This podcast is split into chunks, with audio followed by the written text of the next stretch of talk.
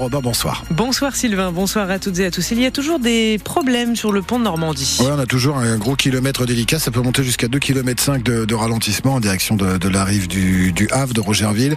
Euh, sur le secteur d'Oudal, vous avez ouais, un ralentissement actuellement de l'ordre de 7 minutes, 9 minutes en plus sur votre temps de parcours habituel. La traversée de l'estuaire, toujours délicate. Vous l'aurez compris, donc cette semaine. Et on continuera dans le gris demain. Ouais, la grisaille qui euh, devrait persister euh, une grosse partie de la semaine. Hein. Demain, de la grisaille, oui, peu de chance de voir le soleil.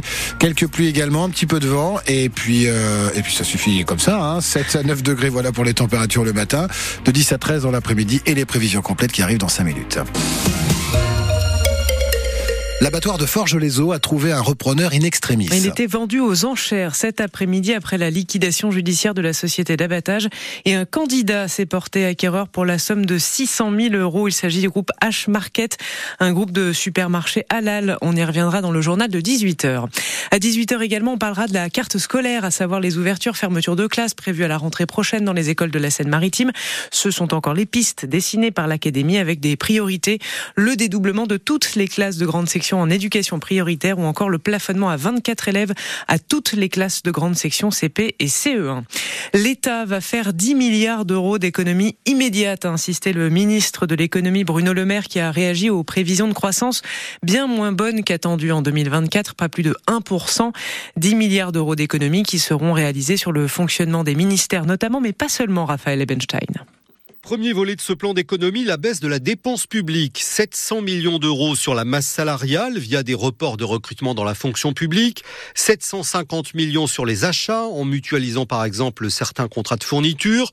Une réduction de 25% des surfaces de bâtiments occupées par les administrations pour réduire les loyers à payer. Deuxième volet du plan, des reports ou annulations de projets, notamment 800 millions pour l'aide au développement. Et troisième volet, une révision de certaines politiques publiques comme ma prime rénov, dont le budget aurait dû passer cette année de 3,6 à 5 milliards d'euros. Ce sera finalement limité à 4 milliards, avec sans doute moins de ménages éligibles au dispositif. Toutes ces mesures seront actées par décret dès cette semaine, ce qui n'exclut pas d'ores et déjà de devoir trouver 12 milliards d'économies en plus pour le projet de loi de finances 2025 présenté à la rentrée prochaine. Un jeune homme de 19 ans a été grièvement blessé cette nuit après avoir chuté du balcon du quatrième étage d'un immeuble de Biorel dans la métropole de Rouen. Le jeune homme venait de se disputer visiblement avec une jeune femme de 17 ans habitant l'appartement. Le jeune homme souffre d'une fracture du bassin d'après la police. Il a été hospitalisé au CHU de Rouen. Une enquête est ouverte pour déterminer les circonstances précises de sa chute. Quelques 150 habitants de cinq immeubles de la rue d'Elbeuf près du jardin des plantes à Rouen ont été évacués en début de soirée hier vers 20h après une alerte à la bombe, un coup de fil malveillant à un épicier du quartier. La police et les secours ont procédé aux vérifications. Les habitants ont pu rejoindre leur logement vers 21h30.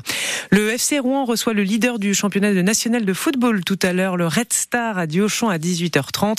Les supporters sont invités au civisme par leur club. En cas de nouveau débordement, le FCR pourrait être sanctionné et ce ne serait pas de bon augure à moins de 10 jours du quart de finale de Coupe de France face à Valenciennes. Et puis ce soir, on parlera football et de Ligue 1 avec une nouvelle défaite pour le Hack ce week-end, mais on parlera aussi handball avec la présidente du club d'Octeville. Les féminines sont très en forme en tête, du championnat national 1 c'est le programme de Bienvenue au club, votre émission sport comme chaque lundi sur France Bleu Normandie à partir de 18h30 avec vous Sylvain Geffroy et ce soir avec François Manoury.